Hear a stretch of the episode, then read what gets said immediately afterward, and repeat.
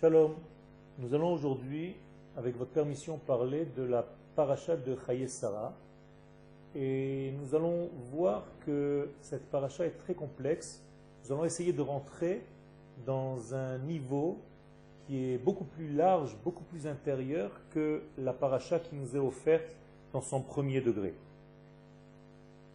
Pour commencer, nous allons citer une Gemara qui est située dans le Talmud dans le traité de Shabbat, à la page 89. La Gemara dit, elle explique là-bas, elle nous dessine là-bas une situation dans laquelle il y a un degré critique de la fin des temps, quelque chose d'incroyable qui se passe à la fin des temps. C'est-à-dire une situation que la Gemara nous décrit où le peuple d'Israël faute à un degré qui est incroyablement négatif et qui, ce degré de faute-là, va automatiquement retarder l'avènement du Mashiach. Donc, le tikkun, la réparation normale du monde. Dans ce cas-là, à cause de ces fautes-là, que le peuple d'Israël fera apparemment à la fin des temps, en tout cas c'est ce que la Gemara nous décrit, il y a nécessité de renforcer ou d'aller chercher du réconfort chez les pères. Autrement dit, Abraham, Yitzhak et Yaakov. Et c'est ce qu'Akadosh Baruch fait. Akadosh l'Éternel va aller demander, se concerter avec nos pères, Abraham, Yitzhak et Yaakov, en leur disant une phrase. La phrase que cite la Gemara. Banecha chat'u tes fils, tes enfants ont fauté. Autrement dit, Akadosh Baruch va chez Abraham en premier et lui dit Abraham, tes fils ont fauté. Et d'une manière incroyable, la réponse d'Abraham va être la suivante Tu sais quoi, Kadosh Baruch Si mes enfants ont fauté, eh bien, ils ont qu'à être effacés par la sanctification de ton nom. C'est-à-dire, moi je ne te renforce pas, je n'essaye pas de prendre le, les points positifs de ce peuple. Si toi, Kadosh Baruch tu juges que ce peuple a fauté, eh, tu sais mieux que moi, donc punis-les. Akadosh Baruch va passer sur le deuxième fils qui est Israël, il va le maintenir pour le troisième. Et il va passer directement donc à Yaakov. Et la même référence, la même supposition divine va venir se placer sur Yaakov en croyant que Yaakov va prendre la défense du peuple d'Israël. Akadosh Baruch va lui dire Banecha chat'u, tes enfants ont fauté. La même chose. Et la même référence la même force de réponse qui apparemment nous laisse avec une certaine euh, crainte de ce que nos pères ont à dire pour défendre leur propre fils, Yaakov va répondre Imachu al kedushat shemecha. Tu sais quoi, Kadosh Si mes enfants ont fauté, tu n'as qu'à les effacer par la sanctification de ton nom, de la grandeur de ton nom.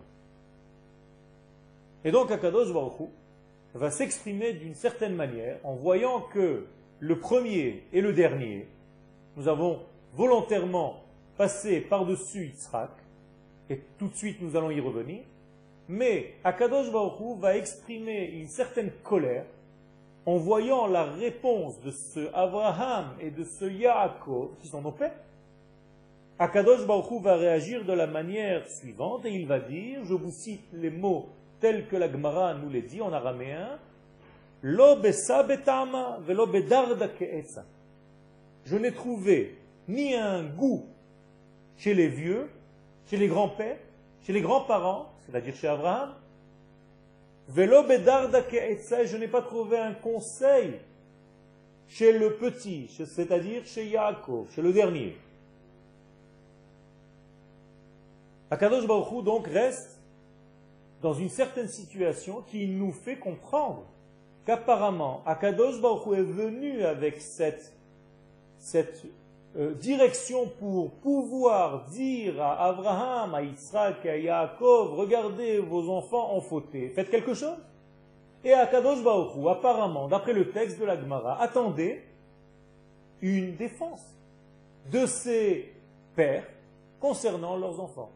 Une prise de position en disant à Kadosh Baruch tout de même, ce sont mes enfants, mais c'est aussi tes enfants à Kadosh Baruch On va s'arranger, ils vont faire tchouva, ils vont faire quelque chose, tout va changer. Non. La réponse qu'Akadosh Baruch trouve en face de lui, de la part de Abraham et de la part de Yaakov, c'est toi, Kadosh Baruch tu sais, c'est toi le maître de l'univers. S'ils ont fauté, ils ont qu'à être punis. Un point à la ligne. Donc je n'ai pas reçu de réponse satisfaisante, ni du grand-père Abraham, ni du petit-fils Yaakov. Il n'y a pas de nouveauté. Moi je suis venu vers vous pour essayer de trouver quelque chose, un point de lumière qui me dit Malgré tout, tu dois les laisser en vie. C'est un peuple qui a la nuque dure, certes, mais qui quand même a de bons points en lui, de bonnes références. Et je n'ai rien trouvé parce que vous ne m'avez pas donné de réponse. Il n'y a pas d'éclairage. La situation est assez pessimiste. Sans aucun autre moyen d'avancer, Akadosh Baruch d'après encore cette Gemara, va s'adresser à Yitzhak le fils du milieu. Et là, nous allons tous être étonnés. C'est-à-dire que Akadosh va dire à Yitzhak exactement la même chose. Banecha chatou, tes enfants ont fauté. Et là, Akadosh Baruch et par la même nous-mêmes, nous allons tous trouver une réponse qui va apporter de la lumière pour l'entité, pour l'ensemble du peuple d'Israël. Et c'est ce que Yitzhak va répondre à Akadosh Baruch Il va lui dire, Akadosh Baruch d'abord, ce ne sont pas que mes enfants, ce sont aussi les tiens. Pourquoi tu dis qu'Israël ne sont que mes enfants? Ce ne sont pas des enfants à toi? Tu sais quoi, Kadosh Baruch dit Yitzhak? Nous allons faire un compte assez simple un calcul assez simple. Et nous allons faire un calcul qui est de l'ordre du temps. Et tu vas voir à Kadosh Baruch que c'est pas tellement grave. Ce n'est pas si grave que ça, la faute d'Israël. Akadosh Baruch dis-moi la vérité. Combien dure la vie d'un homme? Combien un homme peut fauter en 24 heures, en une journée de 24 heures?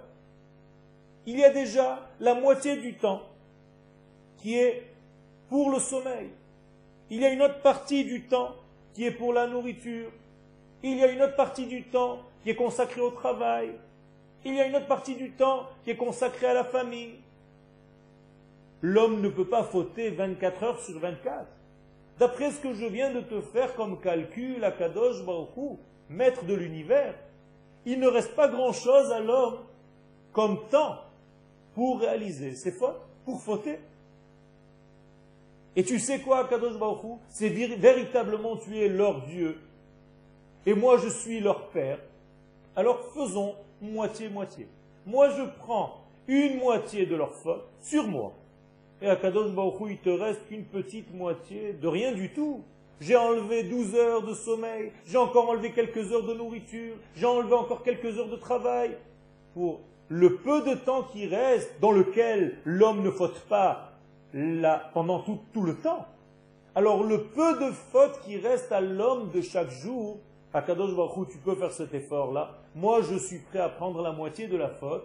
Et toi aussi, je te demande de prendre la moitié de la faute.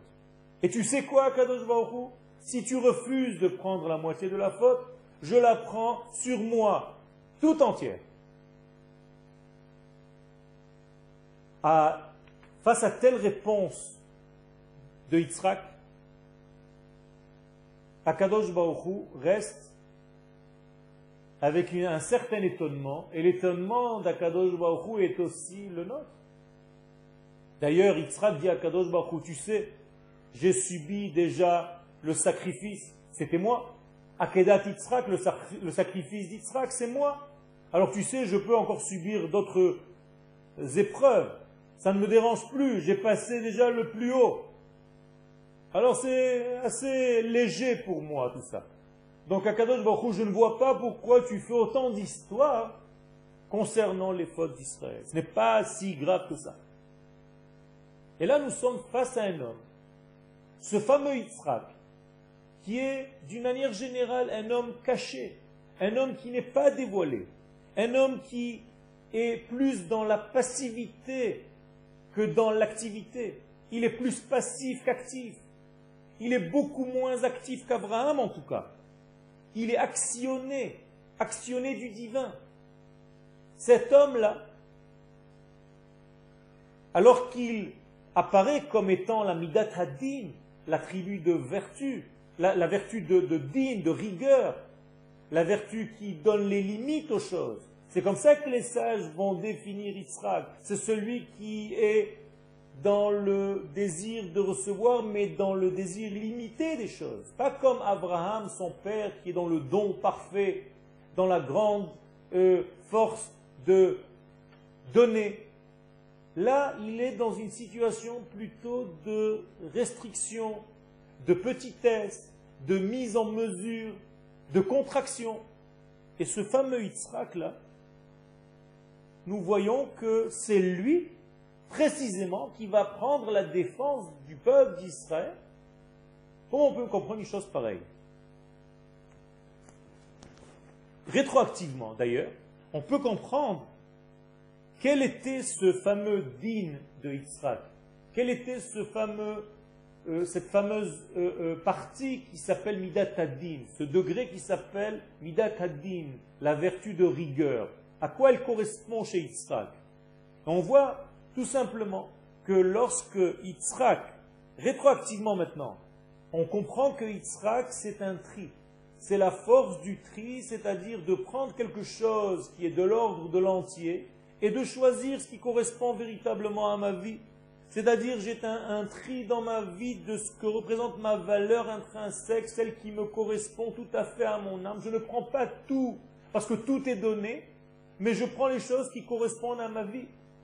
C'est-à-dire au peuple d'Israël qui va sortir de moi. Et c'est ça l'essentiel. Ce ne sont pas des hommes privés, ni Abraham, ni Israël, ni Jacob.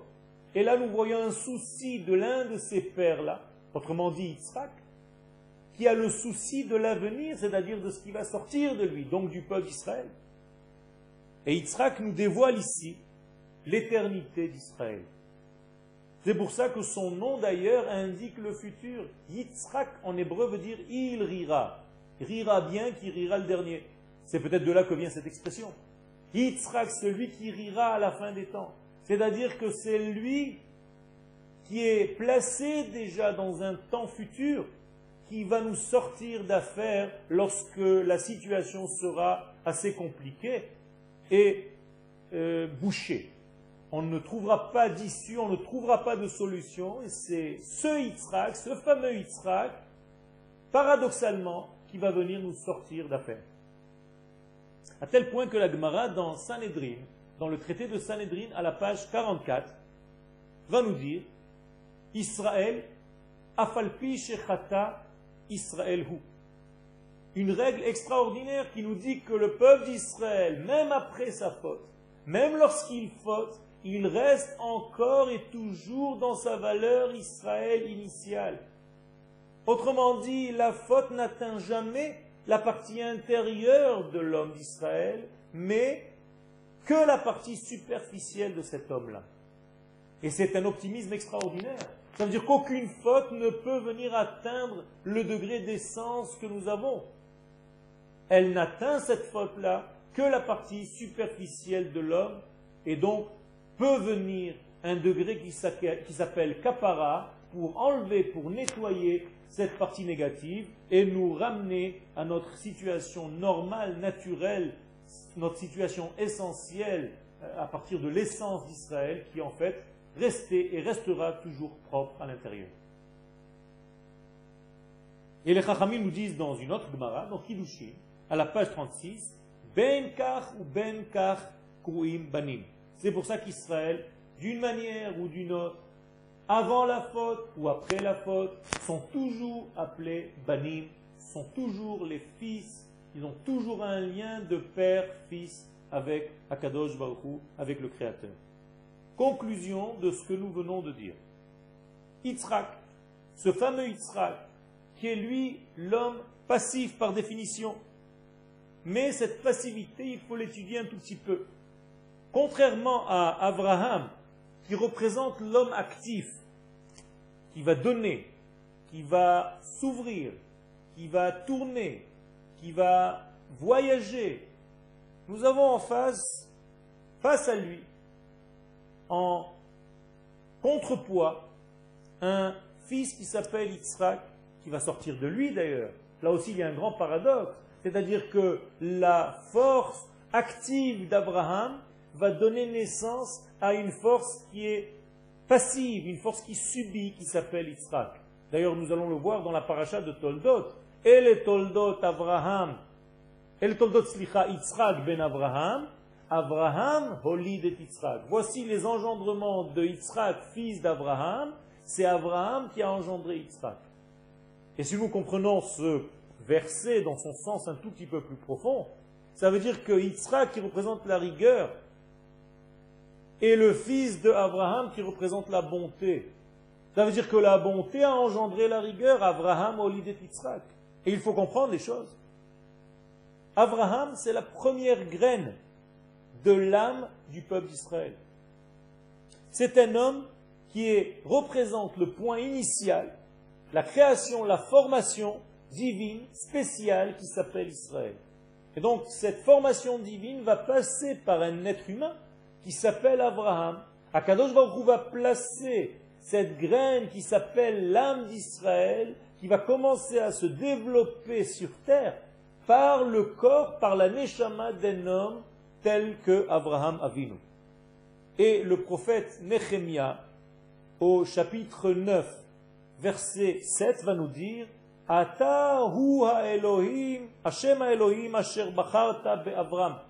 Toi, Kadosh Baruch c'est toi l'Éternel qui a choisi cet homme qui s'appelle Avram. Et là, nous disent les Chachamim et nous font euh, prendre conscience et nous font remarquer que contrairement à Noach, à Noé, qui a été choisi parce qu'il était Ish, Tzadik, Tamim, Ayabedorotav, un homme pur, un homme Tzadik dans ses générations. Abraham, nous n'avons rien qui précède, qui nous prépare à l'accès au divin, à ce que le divin vienne apparaître à Abraham. Abraham, tout de suite, il est marqué dans le verset Vayomer Hashem el Abraham. Akadosh Baruch vient parler à Abraham. Et pourquoi? Nous ne savons même pas ses qualités. Apparemment, nous ne faisons même pas attention à ses qualités. Nous sommes obligés de conclure, et tous les sages d'Israël concluent de cette manière-là, c'est qu'Abraham n'a pas été choisi par ses actes, mais Abraham a été choisi parce que Akadosh Baruch a choisi de le choisir. Autrement dit, ça ne dépend même pas d'Abraham. Ce n'est pas parce qu'Abraham a cherché à trouver, à augmenter, à manifester son désir de recevoir quelque chose de l'ordre du divin que ce divin est venu à lui. Non, pas du tout. Le divin apparaît à Abraham du haut vers le bas. C'est-à-dire que c'est le divin qui choisit, que le premier pas est celui du divin. C'est le divin qui ici est l'initiateur du lien avec la source du peuple d'Israël. Et ceci nous pousse beaucoup plus loin. Ça veut dire que Israël a été choisi par Dieu, pas parce que Israël se comporte de telle manière ou d'une autre manière. C'est un choix du divin. C'est une initiation à un contact entre le divin et l'humain lorsque le premier venu, c'est le divin qui vient vers Israël. C'est Akadosh Baruch qui choisit Israël. Un éclairage venu du ciel sans la participation de celui qui va subir. Autrement dit, Israël. Donc il y a un choix du haut vers le bas, un choix du divin qui vient choisir un homme, qui en fait va porter en lui toute la graine du peuple d'Israël qui va sortir de lui. Mais, et c'est là que rentre Abraham en jeu, bien qu'il y ait un choix divin qui ait choisi cet homme Abraham, Abraham ne va pas rester passif de ce choix divin. Certes, ce choix divin a été déjà dans son essence, mais Abraham Avinu va faire en sorte de faire dévoiler, de commencer à être actif pour activer ce choix divin. C'est-à-dire qu'Abraham Avinu va jouer le rôle de celui qui va développer cette graine qui a été placée à l'intérieur de son essence. Et c'est par cela que nous considérons Abraham comme un homme actif qui va dévoiler la force d'Israël, c'est-à-dire qu'il aura pris cette graine qui a été placée en lui et il va la développer par tous les moyens pour révéler, pour sortir, pour que ce potentiel devienne manifesté. Ça, c'est la force d'Abraham. À tel point que dans le livre de Yoshua, au chapitre 14, on appelle Abraham Avinu Hagadol Sheba'anakim, le grand de tous les géants. C'est-à-dire, c'est un homme qui a fait en sorte de faire grandir, de faire pousser la graine qui a été plantée à l'intérieur de lui. Et c'est ainsi que c'est rappelé aussi dans Masechet Sofrim à la page 21. En face de lui, nous revenons donc à ce fameux Yitzhak, et nous sommes dans ces parachiotes de la Torah, en train de traiter toute cette intelligence représentée par ces trois hommes, Abraham, Yitzhak et bientôt Yaakov, pour savoir que ce ne sont pas seulement des hommes, ce sont des énergies, ce sont des forces. Il y a ici un code que la Torah essaie de nous transmettre pour nous faire comprendre qu'il s'agit ici d'une construction beaucoup plus large que seulement trois patriarches qui ont donné naissance au peuple d'Israël que nous sommes aujourd'hui. Donc face à ce Abraham, face à cette force active, il y a le Yitzhak passif. Et ce Yitzhak, on le voit malgré tout faire quelque chose, mais d'une manière générale, il est passif. Certes, il fait, il va creuser quelques puits qui ont été bouchés, qui vont être réouverts. C'est vrai, il fait une certaine action. Il aura aussi l'action de semer, Vaïzra, Vaïmtsame She'arim. Il aura trouvé des entrées, des accès, et ainsi de suite. Mais d'une manière générale, on voit que Yitzhak est un homme passif qui va subir quelque chose qui lui vient d'au-delà. Nous voyons même dans un choix qui est très important pour la vie d'un homme, c'est-à-dire le choix de sa femme, de son épouse. Yitzhak ne choisit pas son épouse, c'est son épouse qui vient vers lui. On va tout faire pour lui choisir une, épouse. Abraham et son serviteur Eliezer vont faire tout un travail pour lui choisir une femme. Et lui, ce fameux Yitzhak, n'a rien à dire. Nous rappelons que Yitzhak n'est pas un enfant. Déjà dans le sacrifice d'Yitzhak, Yitzhak a déjà 37 ans. Alors comment se fait-il que, bien plus tard même, après ses 37 ans, puisque Rivka va naître seulement lorsqu'ils reviennent de la Akedat Yitzhak, Abraham entend, on lui dit que la future femme de son fils est née.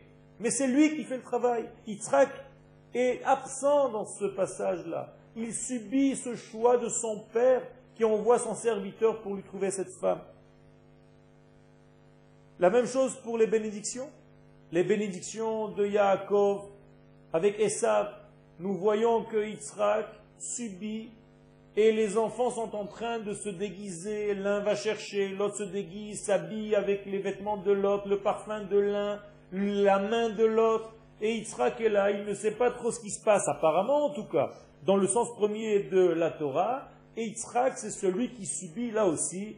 Et en réalité, cette évolution dans la vie d'Yitzhak, c'est, on peut dire, celle qui l'a amené dans la plus grande preuve de l'homme qui subit, dans le sommet de la passivité, c'est-à-dire la Akedat Yitzhak, le sacrifice d'Yitzhak.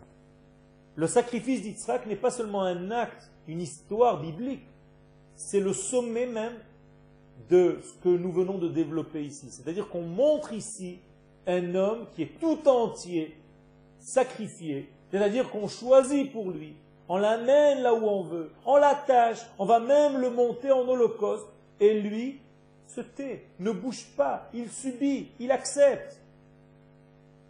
Il a 37 ans. Apparemment, celui qui agit dans ce monde a plus de valeur. C'est ce que nous pensons. D'une manière générale, l'homme qui agit, c'est un homme actif, c'est un homme donc qui sait ce qu'il veut, il avance, il va vers le but qu'il a choisi dans sa vie. Et donc il a une importance beaucoup plus importante que celui qui subit les choses. Seulement il faut comprendre quelle sorte de passivité il s'agit ici. De quelle sorte de passivité? Quelle est la passivité d'Israël Il y a une passivité d'un homme qui est petit, d'un homme qui est restreint, d'un homme qui est assez étouffé dans son essence, et les hommes qui sont autour de lui, la situation qui est autour de lui, la vie qui est autour de lui, lui fait subir une certaine vie qu'il n'aura même pas choisie. Cet homme est faible, il est petit dans son essence, et donc la vie fait le travail pour lui. Il y a encore plus bas que cela. Il y a un homme qui subit tous ses instincts mauvais. C'est-à-dire que l'homme qui est rempli d'instincts entend, écoute et fait sa vie selon ses instincts de mal, sans pouvoir réagir. Là aussi, il y a une passivité, mais c'est une passivité catastrophique. C'est-à-dire que l'homme devient un esclave de ses pulsions. Là aussi, nous avons une forme de passivité, mais nous sommes loin de la passivité de laquelle nous parlons ici, c'est-à-dire la passivité d'Israël.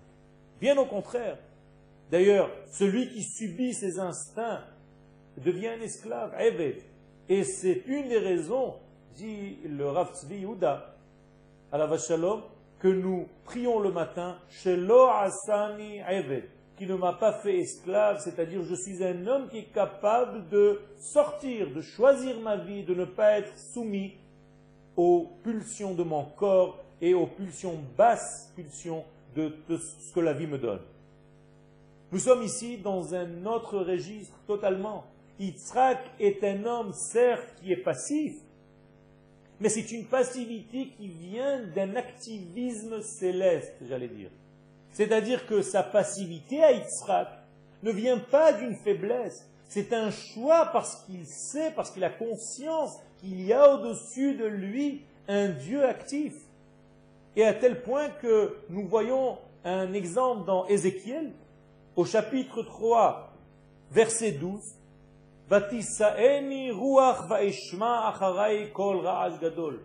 c'est un vent qui me porte et qui me fait entendre un son extraordinaire, un son intérieur. Autrement dit, je suis porté par un souffle divin, je subis un souffle divin qui va me monter à des sommets. Il y a ici un Dieu qui pousse de l'intérieur et qui me pousse à me révéler, de l'intérieur vers l'extérieur. C'est-à-dire je suis régi par une volonté divine et je la laisse me traverser. Et là, je joue le rôle de l'homme passif qui en réalité se laisse traverser par un degré divin qui est en moi. Ça, c'est la valeur de Yitzhak. Yitzhak, c'est un homme qui est passif, mais c'est un homme qui est passif parce qu'il est dans une entité tout entière passive, parce qu'il a conscience, il comprend que sa passivité est issue de l'activité du divin. Et cette activité du divin est beaucoup plus grande que ce que l'homme peut imaginer atteindre un jour dans sa vie par sa propre action. C'est-à-dire que Yitzhak est intelligent. Il se dit tout ce que je pourrais faire dans ma vie, jamais je pourrais atteindre le même degré, le même niveau que si c'est Akadosh Baruch le divin lui-même, qui fait l'action et que je laisse me traverser. Donc je laisse Dieu agir dans le monde à travers mon prisme qui s'appelle le prisme Yitzhak. Vers cela, nous sommes en train d'arriver pour comprendre la paracha de cette semaine, pour comprendre l'histoire de nos pères. Donc Yitzhak, c'est celui qui subit, c'est celui qui est le canal du divin dans ce monde, et apparemment tout est caché, puisque c'est un homme qui n'agit pas, on ne voit pas véritablement son action. Et ce degré-là, ce degré de Yitzhak, c'est celui du degré de la fin des temps. C'est-à-dire qu'à la fin des temps, nous avons une prise de conscience de cet homme-là qui apparemment n'a pas agi durant sa vie. Mais lorsqu'il s'agit de défendre Am Israël, lorsque les événements vont devenir de plus en plus durs, alors cet homme va devenir de plus en plus passif pour laisser Dieu agir dans sa vie. Ça ne veut pas dire que cet homme va dormir, ça veut dire que cet homme va arrêter son activité. Car nous avons montré tout à l'heure qu'Yitzhak continue, fait des choses. C'est-à-dire que nous ne connaissons pas bien Yitzhak. Yitzhak, c'est l'homme qui agit, qui travaille dans ce monde, qui fait ce qu'il faut faire pour défendre, qui va à la guerre lorsqu'il faut aller à la guerre, qui fait son travail lorsqu'il faut ramener de la parnassa, mais qui en même temps que ces actions-là, c'est qu'en réalité tout le choix est un choix du divin et qu'il faut tout simplement ne pas gêner le divin lorsque ce divin passe par nous, lorsque ce divin passe par soi. Ça, c'est la passivité d'Israël. Bezrat Hashem, nous développerons les prochains sujets dans ce même style de réflexion. À bientôt, Todarabah.